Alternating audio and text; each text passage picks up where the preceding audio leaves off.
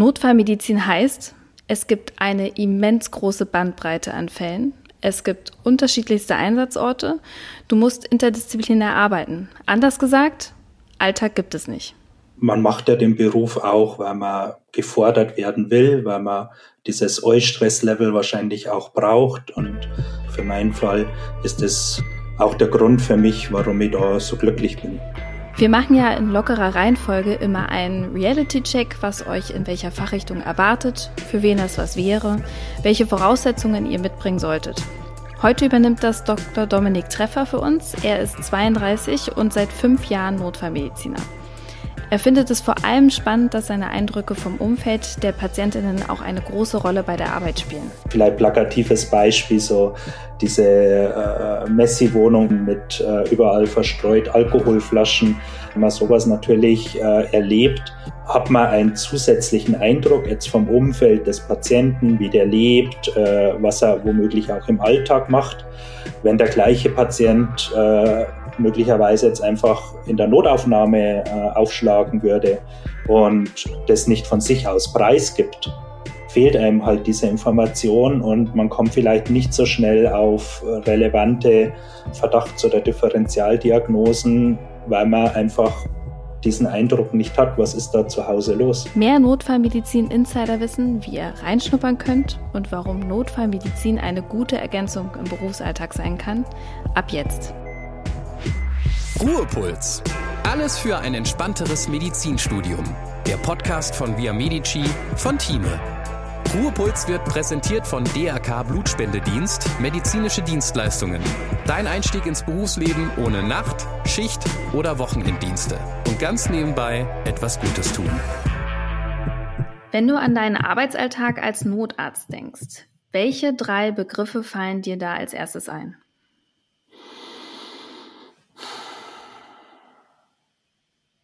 Tiefer Seufzer. es ist tatsächlich gar nicht so einfach zu beantworten, dass ja keinen Alltag gibt in diesem Arbeitsumfeld. Wenn ich mir jetzt drei Begriffe, glaube ich, raussuchen müsste, wären es Anspannung, Improvisationstalent, manchmal auch Enttäuschung. Und warum fallen dir genau die drei ein? Hm da es ja jetzt ein Arbeitsumfeld ist, was per se ja keiner Planung unterliegt, was ja äh, einfach dadurch bedingt ist, dass die ähm, Notfalleinsätze so reinkommen, wie sie eben reinkommen, ohne dass da am Tag davor ein Programm oder irgendwas bekannt wäre, ist natürlich der Beruf schon immer mit einer gewissen Anspannung einfach verbunden, egal wie lange man es jetzt macht, wenn man vor allem gewisse Einsatzmeldungen, ähm, größere Unfallszenarien, ähm, Notfälle mit Kindern, ähm, solche Dinge äh, dann übermittelt bekommt, ist immer eine gewisse Anspannung einfach da. Man weiß ja per se dann nicht, was einem tatsächlich vor Ort erwartet. Deswegen hat man da schon ein gewisses Adrenalinlevel, man äh, ist neugierig, man ist ähm, auch ein bisschen manchmal vielleicht gestresst und ja, muss immer einfach überraschen lassen, was dann tatsächlich, wenn man am Einsatzort angekommen ist, passiert, was man da vorfindet, inwieweit die Einsatzmeldung dann überhaupt auf das tatsächliche Szenario zutrifft. Und häufig ist man dann einfach auch tatsächlich überrascht, wie sich das Bild dann mal anders darstellen kann. Würdest du denn sagen, positive und negative Anspannung? Auf jeden Fall. Ähm,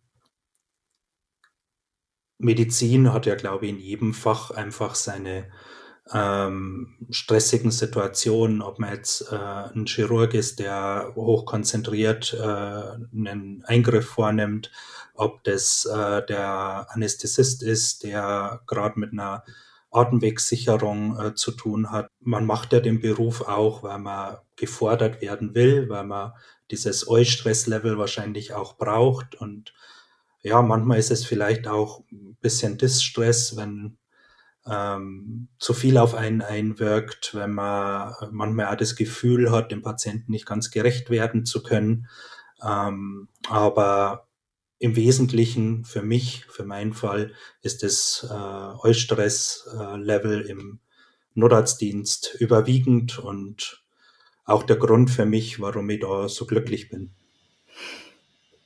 Enttäuschung hattest du auch erwähnt. Das äh, Arbeiten als Notarzt in der Präklinik, also außerhalb äh, der Krankenhäuser, ist ähm, sehr vielschichtig und nichtsdestotrotz ist man aber immer irgendwann darauf angewiesen, wenn man äh, dementsprechend Notfallpatienten hat, dass man äh, Anlaufstellen findet, Kliniken, die den Patienten dann übernehmen können, die fachlich geeignet sind, die möglichst in äh, schlagkräftiger Reichweite sind, äh, wenn es wirklich auch um Zeit geht. Und das ist ein Punkt, der ist vor allem in den letzten Jahren viel, viel schwieriger geworden, aufnahmebereite Kliniken zu finden, da die, wie wir alle wissen, immer mehr auch unter Fachkräftemangel leiden, unter Überbelegung und sich somit auch häufig von der Notfallversorgung abmelden ähm, und Patienten dann mitunter über viel weitere Strecken oder viel äh, längere Zeitspannen notfallmedizinisch draußen betreut werden müssen, bis man sie irgendwann in eine geeignete Klinik hoffentlich dann doch äh, transportieren kann und dort den Kollegen dann zur endgültigen Versorgung übergeben kann. Aber wie gesagt, das ist das System, in dem wir leben und das sind die Tücken, mit denen wir aktuell zu kämpfen haben. Es gibt ja viele Initiativen, da beteilige ich mich politisch auch ein bisschen, um einfach auf diese Problemlage aufmerksam zu machen, da in meinen Augen Gesundheit schon mit das höchste Gut ist, was wir eigentlich haben in unserer hochentwickelten Gesellschaft. Und niemand beschäftigt sich gern mit äh, diesen Randthemen oder mit diesen Extremthemen, die ja oft angstbeladen sind. Da glaube ich, habt ihr ja schon mal einen Podcast drüber gemacht, äh, Tod und Sterben oder genau. eben was passiert, wenn Notfall eintritt. Da sind viele Menschen einfach unvorbereitet und haben das Thema halt, bis es dann selbst betrifft, einfach weggeschoben. Und das sind einfach Dinge, die müssen wir wieder zurück in die Gesellschaft holen. Wie kann man sich selbst helfen und wo findet man Anlaufstellen, den Rettungsdienst, den kassenärztlichen Notdienst, die Notaufnahmen, den Hausarzt, äh, wenn man sich selbst nicht mehr ausreichend helfen kann, wenn es wirklich akut ist. Und wer ist denn dann die richtige Anlaufstelle? Und warum ist es so wichtig, dass wir diese Strukturen intakt halten? Hm. Und wir reden ja erst ganz kurz miteinander, aber jetzt ist eigentlich schon relativ klar, du wirkst wie ein sehr ruhiger und besonderer Mensch vor allen Dingen. Braucht man diese Fähigkeit in der Notfallmedizin, wo, wie du ja sagst, es keinen wirklichen Alltag gibt und es manchmal relativ wild zugehen kann? Es ist von großem Vorteil. Die Notfallmedizin ist ja immer mehr so auf dem Weg zu einer eigenen medizinischen Fachdisziplin. In meinen Augen auch notwendig, weil diese Notfallmedizin ja mehr so aus einer vielleicht Wildwest-Mentalität einst mal gekommen ist. Da hat es vielleicht vor 50, 60 Jahren noch keine strukturierte notfallmedizinische Versorgung gegeben, so wie es jetzt ist, mit eigenen Leitlinien für Notfallbilder, mit ähm, Handlungsalgorithmen, mit Behandlungsschemata. Ähm, da wurde eben Notfallmedizin immer vielleicht so ein bisschen mit der Brille gemacht, die man halt aufhat, so als internistisch tätiger Arzt oder als chirurgisch tätiger Arzt. Und dieses interdisziplinäre und äh, Notfälle so für sich betrachten in der ganzen Bandbreite der Medizin, glaube ich, hat da einen enormen Entwicklungsschub gebracht. Es ist aber natürlich auch herausfordernd und man muss relativ zügig häufig Entscheidungen treffen aufgrund häufig einer recht dünnen Informations- oder Befundbasis, äh, je nachdem, was man vielleicht an Vorgeschichte zum äh, Patienten weiß oder in Erfahrung noch bringen kann.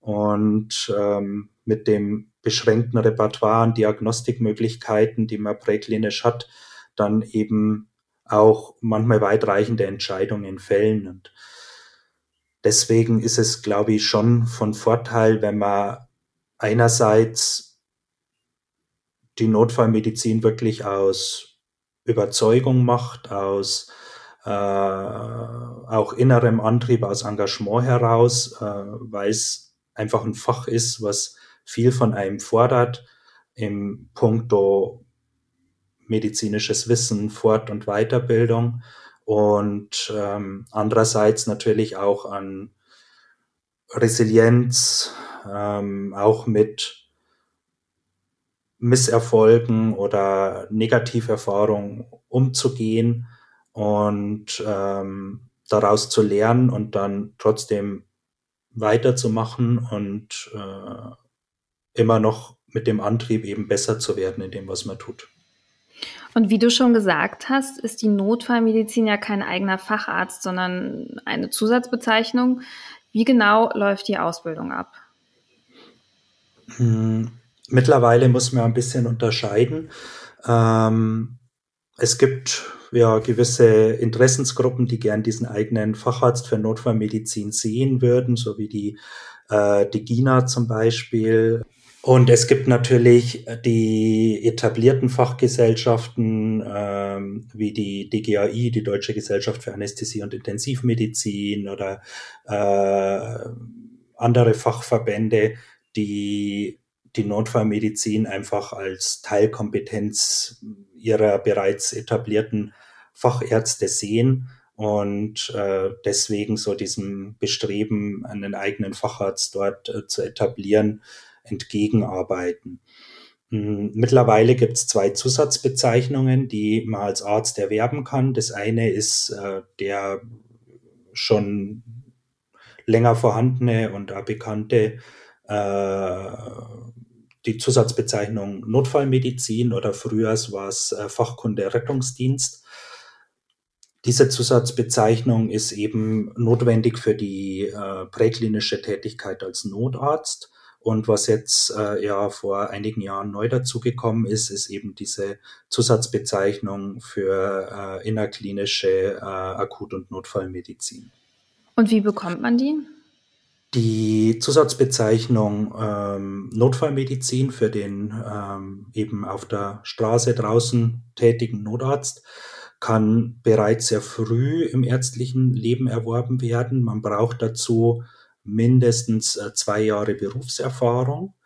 Und äh, in der Regel schreiben dann auch die einzelnen Landesärztekammern vor, dass äh, neben diesen zwei äh, ärztlichen Jahren Berufserfahrung in einem patientennahen Fach in aller Regel äh, eine gewisse Zeit davon auch im Bereich der Intensiv- oder Notfallmedizin, also Notaufnahme oder Anästhesie äh, geleistet worden sein muss. Aber wie gesagt, das ist immer ein bisschen unterschiedlich, je nach Bundesland, je nach Landesärztekammer. Und darüber hinaus muss dann noch ein Kurs absolviert werden, wo eben die Grundzüge der notärztlichen Tätigkeit äh, nochmal ja, erläutert werden und man eben vorbereitet wird auch auf die Tätigkeit als Notarzt draußen außerhalb der Klinik. Und wenn man das alles erfüllt hat, muss man schlussendlich auch noch äh, 50 Einsätze in der Regel sammeln, entweder in Begleitung äh, von einem erfahrenen Notarzt, tatsächlich wie eine Art Hospitation, oder teilweise ist es auch möglich, die Hälfte dieser Einsätze als innerklinische Notfälle zum Beispiel ähm, als Teil des äh, Notfallteams der Intensivstation in der Klinik oder im Rahmen von der Notarztsimulation an zertifizierten Kurszentren ähm, sich bescheinigen zu lassen und dann dementsprechend nur noch 25 Notarzteinsätze tatsächlich ähm, live durchführen zu müssen.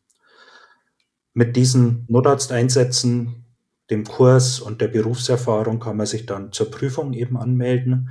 Und nach der Prüfung bei der Ärztekammer erhält man dann diese Zusatzbezeichnung und kann eigenverantwortlich als Notarzt tätig werden. Können denn Medizinstudierende in das Fach schon irgendwie reinschnuppern? Auf jeden Fall, das würde ich empfehlen. Ähm, ich selbst bin äh, schon vor und während des Studiums im äh, Rettungsdienst aktiv gewesen. Ich bin da selbst über äh, das Rote Kreuz so ein bisschen ähm, ja, auf den Geschmack gekommen, war dort äh, als Sanitätshelfer tätig, bin dann in dieser Bereitschaftsarbeit über Sanitätsdienste und Praktika eben auf dem Krankenwagen, auf dem Rettungswagen äh, so zum Rettungsdienst gekommen und habe dann schnell entdeckt, dass das äh, die Medizin ist, die mich begeistert, die mich interessiert, wo ich eben ähm, genau meine ja, Herausforderung und auch ähm, meine Berufung gefunden habe. Und das war dann tatsächlich auch für mich der Antrieb, überhaupt äh, Medizin zu studieren. Und jetzt im Nachhinein gesehen, habe mich dann auch die Ausbildung zum Rettungssanitäter, die Arbeit im Rettungsdienst als äh, Rettungssanitäter eben damals ähm, sehr viele Dinge gelehrt, die man vielleicht, wenn man als erstes Mal als Arzt in Berührung kommt mit dem Rettungsdienst, nicht so schnell lernt, die man äh, gegebenenfalls äh, auch leidvoll vielleicht manchmal erfahren muss. Und ähm, somit kann man einfach wirklich austesten, ist es äh, ein Fach, was mich begeistert, was mich fordert, so dass es Spaß macht, oder ist es vielleicht auch was, was mich überfordert, was mich stresst, äh, was vielleicht nicht meine Berufung ist. Und jetzt eine kurze Unterbrechung in eigener Sache. Via Medici, das ist eine Lernplattform von Time. Hier hast du Lernmodule, IMPP-Fragen, digitale Time-Lehrbücher, alles an einem Ort. Und mit der Via Medici App kannst du on- und offline lernen, jederzeit und überall. Teste Via Medici jetzt fünf Tage kostenlos. Mehr dazu über den Link in den Show Notes. Und jetzt weiterhin viel Spaß mit Florentine und ihrem Gast.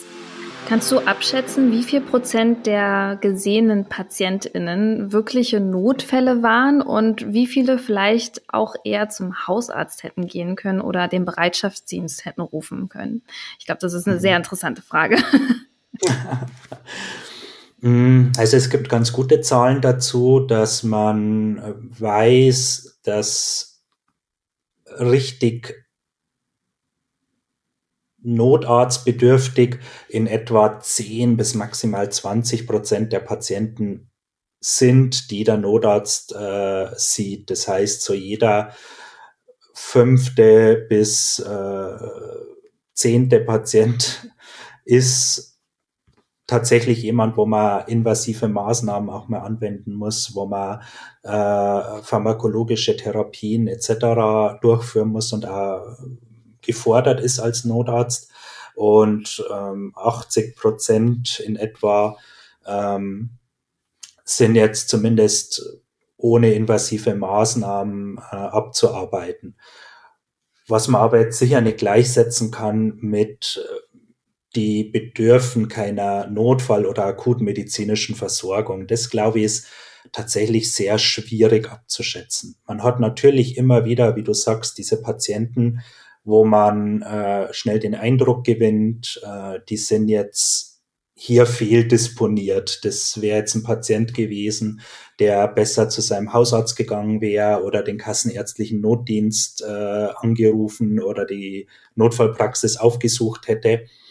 Ähm, aber tatsächlich ähm, sind es ja immer so Postbetrachtungen und wir können es ja eigentlich schlecht von einem medizinisch nicht ausgebildeten Mitbürger erwarten, dass er in seiner subjektiv empfundenen Notsituation jetzt tatsächlich äh, weiß, muss er mit äh, Schmerzen im Bereich hier oder dort des Körpers äh, jetzt erstmal den Hausarzt aufsuchen und womöglich noch eine Stunde im Wartezimmer warten oder äh, muss er damit äh, in die Notaufnahme oder soll er äh, direkt äh, den Notruf wählen, dass ihn jemand abholt, weil es ganz kritisch ist. Also woher sollen das die Bürger wissen? Ich empfinde es auch als schön, wenn man ähm, zu dem Patient mit Rückenschmerzen seit äh, einem Jahr kommt, der halt jetzt angerufen hat, weil er aktuell akute Schmerzen für sich empfindet. Äh, da muss man einerseits genauso wachsam sein, weil auch der Patient, der schon seit einem Jahr ähm, muskuloskeletale Rückenschmerzen hat, kann ein Ordneraneurysma haben, kann eine Dissektion entwickeln, kann jetzt ganz andere Ursachen haben für diesen Rückenschmerz. Und äh, selbst wenn es weiterhin dieser chronische Rückenschmerz ist, hat der einen Leidensdruck.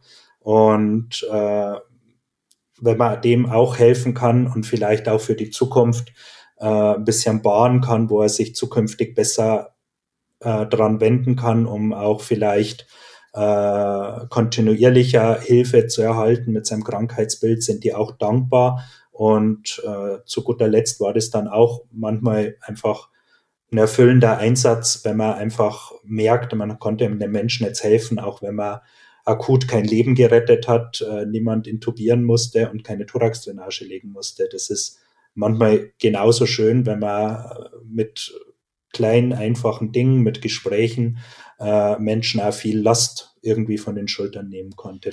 Mal jetzt so als Kontrast. Ich arbeite im Krankenhaus und sehe meine PatientInnen eher in einem neutralen Umfeld, also dem Krankenhaus oder der Krankenhausumgebung. Du aber als Notfallmediziner siehst die PatientInnen in einem privaten Umfeld. Wie geht man damit um?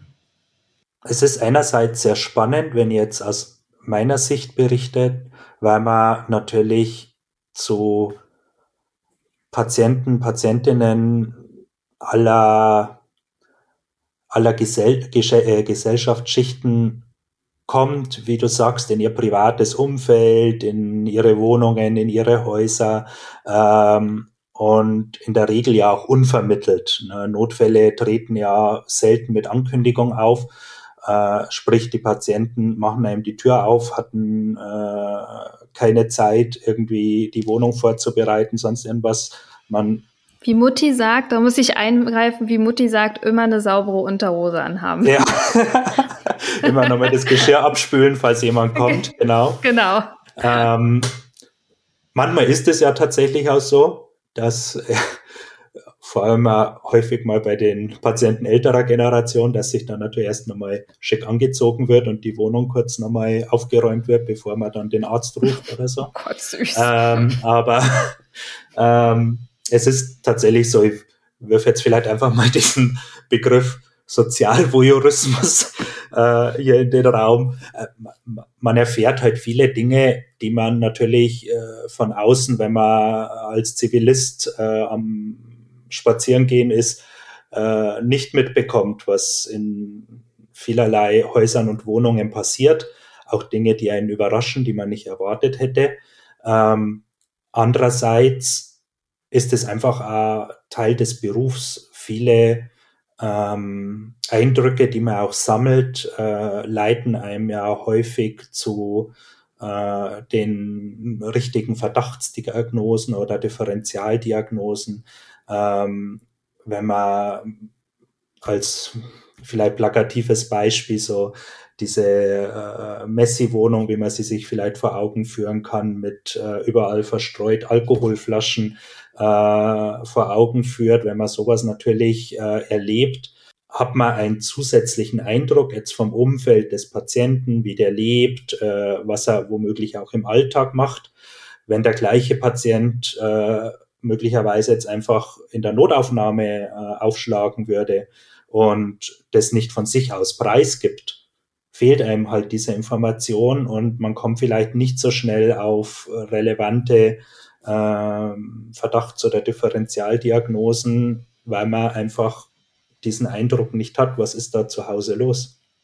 Also ist das private Umfeld eher ein Zusatzgewinn, ein, eine Zusatzinformation als, ab, als im Vergleich eine Ablenkung? Meistens würde ich sagen, ja. Du arbeitest ja zu einem Teil als Notarzt und zum anderen Teil als Anästhesist in der Klinik. Ist das so genau. üblich, dass das so aufgeteilt ist? Üblich ist in der Notfallmedizin gar nichts. äh, in Bayern ist es beispielsweise so, dass äh, über die Hälfte aller Notarztdienste in Bayern durch selbstständige Notärzte getätigt werden. Sprich, das machen ärztliche Kollegen neben ihrer Tätigkeit zum Beispiel in der Praxis oder in der Klinik äh, on top als Nebentätigkeit, als selbstständige Ärzte. Es gibt auch Ärzte, die machen das in Vollzeit. Und es gibt auch natürlich Kliniken, die besetzen Dienste und schicken dann ähm, angestellte Ärzte dort in der Arbeitszeit hin. Ähm, oder es gibt dann eben so Modelle äh, wie das, das ich nutze, dass ich eben äh, an einer Arbeitsstelle ähm, in Teilzeit äh, in der Anästhesie beschäftigt bin und äh, in einer anderen Arbeitsstelle eben in Teilzeit rein als Notarzt äh, angestellt beschäftigt bin. Und für mich persönlich ist es der richtige Weg, der optimale Mix, da man durch die klinische Tätigkeit auf der einen Seite einfach ähm, aktiv auch in der medizinischen Entwicklung bleibt. Wir wissen ja, das Halbwertszeit äh, des Wissens verkürzt sich immer mehr in der Medizin. Die äh, zunehmende Spezialisierung in den ganzen Fachgebieten ist äh, unausweichlich notwendig und ähm, man muss einfach immer am Ball bleiben, man muss sich fortbilden. Es kommen neue Therapien, neue Diagnostika, Pharmaka, Techniken auf den Markt und ähm, wenn man irgendwann aufhört, sich dafür zu interessieren, wird man halt auch abgehängt. Und das sind in meinen Augen Dinge, die man nur an der Klinik gut äh, beibehalten kann. Wenn man jetzt nur als Notarzt beispielsweise tätig wäre, ähm, hm. verliert man einfach diesen Anschluss in der medizinischen Entwicklung, weil man dann nur noch für sich selbst arbeitet, man wird viel weniger reflektiert, man bekommt weniger Input auch durch Kollegen in meinen Augen kann man das halt nur gut mit irgendeiner Anstellung in der Klinik beibehalten. Wir hatten jetzt schon die Anästhesie bei dir. Welche Fachrichtung würde sich noch eignen? Grundsätzlich ähm, ist die Anästhesie natürlich schon prädestiniert, weil der Auftrag in der Notfallmedizin ja tatsächlich ist, Patienten in kritischem Zustand zu stabilisieren und ihm der geeigneten klinischen Therapie durchzuführen. Stabilisieren heißt ja dann im Wesentlichen immer dann, wenn er äh, gefährdete äh, Vitalfunktionen hat, diese dementsprechend wieder herzustellen und zu stützen durch Atemwegssicherung, Beatmung, durch Kreislauftherapie etc. Und das sind im Wesentlichen ja alles Dinge, die der Anästhesist äh, mehr oder minder arbeitstäglich macht.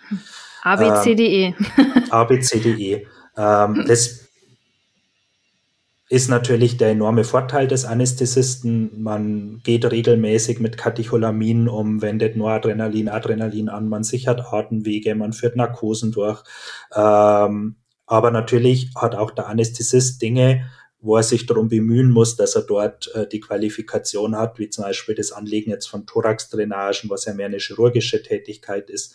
Und deswegen würde ich sagen, es ist per se ein bisschen schwierig, es rein an der Fachrichtung festzumachen, äh, wenn sich die Anästhesie natürlich von den Grundqualifikationen besonders dazu eignet, aber beispielsweise auch äh, jetzt der Internist, der ähm, vornehmlich auf einer Intensivstation beispielsweise tätig ist, auch regelmäßig mit Narkoseführung, mit Atemwegssicherung etc. betraut ist, ist äh, in der Notfallmedizin äh, sicher ein, ein guter Player. Es ist halt immer schwierig, wenn man im klinischen Alltag ansonsten wenig bis keine Berührungspunkte mit genau diesen Maßnahmen hat.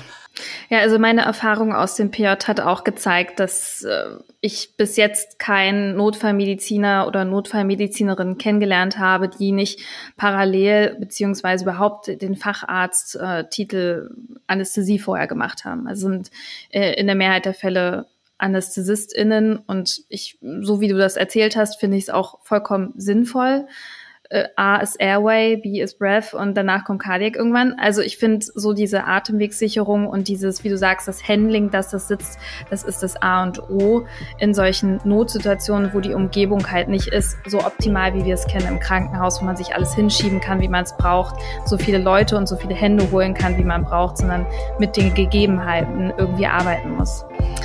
Dominik, ich danke dir für den Einblick in dieses spannende Fach.